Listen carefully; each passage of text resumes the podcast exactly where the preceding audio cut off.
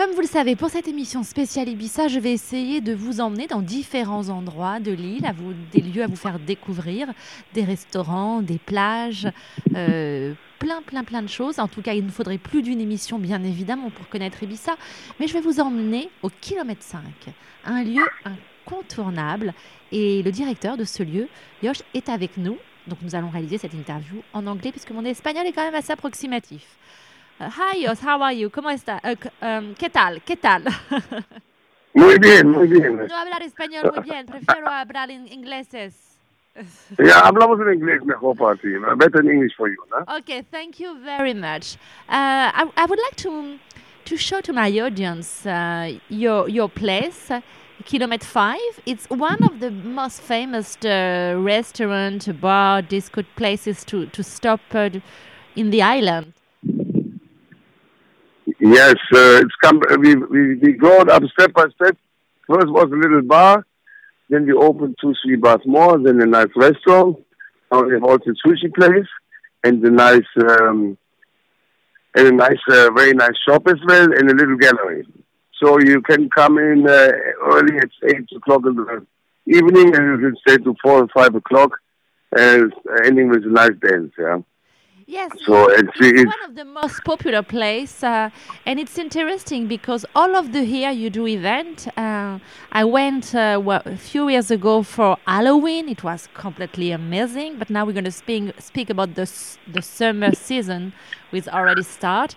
Um, what what what can people uh, do if they come here? They can just have you, as you said, take a, a dinner uh, for sushi place or in the other part of the restaurant, or just take a Yeah, they can come. Uh, yeah, they come have a nice dinner, uh, sitting in the garden with a nice waiters, nice cocktails, and Heimat from Morocco.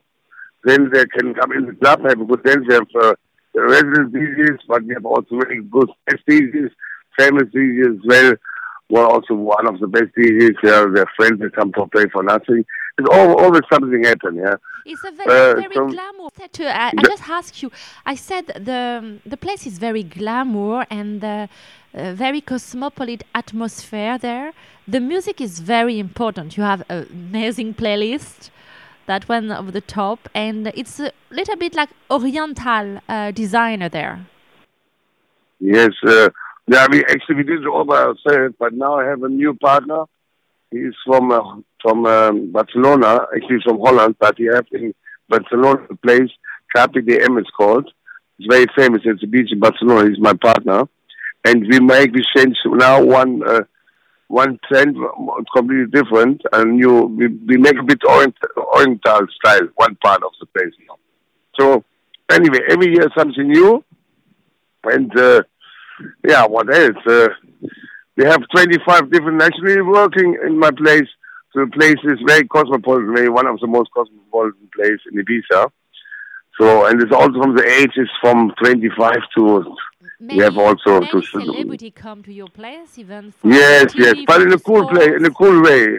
They are not just paparazzi, they come because easy, easily, you don't also know who have, who is able to make photos, uh, they have to ask for permission before, yeah. It's normal as well. So it's very cool place. It's not all the football players that come and um, and actors and uh, and yeah, all, all kind of people, yeah. But in a, in a cool place, in a in a cool way. It's Uh, not, um, ask you a question because maybe my audience uh, is going to spend the summer there uh, in Ibiza, and uh, the restaurant is it uh, possible to come with children or is not possible? Yes, yes, because we open very early and it's a big garden, so the the people like to come with the children early, and later uh, it's ten thirty they're finished and they go home. So it's it, I mean, it's everything. There come the people with children, then they have a nice dinner and they send them home with money or whatever, or and they, they continue. So um, the lounge it's actually it's, it's, it's actually a place for everybody. Thank you so much, Jos, uh, to be with us. I'm sure Kilometer 5 will be one of uh, the best place to be for my audience in Ibiza if they come this summer.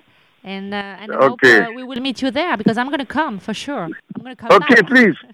Okay. Uh, anyway, you have my telephone number. I'll invite you for a nice dinner. Yeah.